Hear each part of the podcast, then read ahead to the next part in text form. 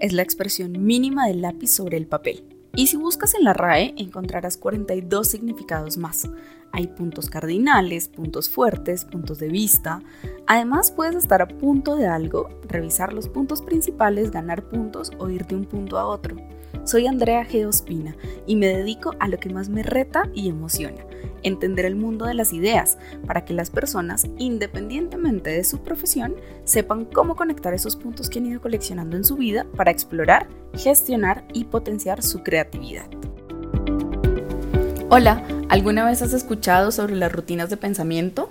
Pues hoy, en punto de partida, quiero invitarte a probar algunas durante esta semana. ¿Te animas? Una rutina de pensamiento es un conjunto de preguntas o una breve secuencia de pasos súper sencillos y potentes que te ayudarán a reforzar o a descubrir tus pensamientos sobre tus iniciativas o proyectos. Son mayormente utilizadas por docentes, pero tú puedes conocerlas y probarlas para tu vida personal o profesional. Lo primero que debes saber es que hay cientos de rutinas y que están agrupadas en 10 categorías según el tipo de pensamiento que quieras trabajar.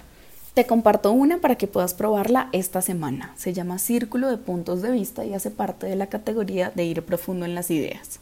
Es una rutina para explorar perspectivas. Toma nota de los siguientes pasos. 1. Haz una lluvia de ideas de diferentes perspectivas, es decir, perfiles diversos. Pueden ser muy acotados al proyecto que estás evaluando o si necesitas generar ideas más disruptivas, puedes elegir perfiles muy diferentes. Por ejemplo, un voluntario que cuida osos panda en China. 2. Escoge una perspectiva para explorar y utiliza los siguientes inicios de oración. Estoy pensando, pienso que y una pregunta que tengo es. Desarrolla las oraciones así. A. Estoy pensando acerca del tema X, solo debes mencionarlo. Desde el punto de vista de la persona Y. Haz un perfil que cuente las principales características del personaje. B. Pienso que y allí describe con detalle el tema desde el punto de vista de esa persona Y, es decir, asume la posición del personaje. C. Una pregunta que tengo es, desde el punto de vista de este personaje, haz las preguntas que tengas. Hacer esta rutina te ayudará a comprender que diferentes personas pueden tener distintas conexiones con el mismo tema. Funciona bien con temas complejos, cuando te cuesta ver otras perspectivas o cuando se cree que el tema tiene solo dos caras.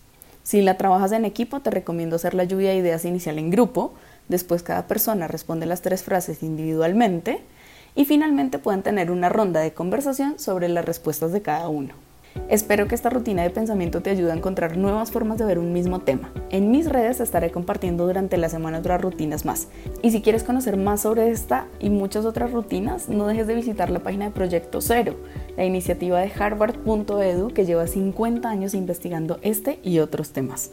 Esto fue el lunes de punto de partida. Nos escuchamos pronto.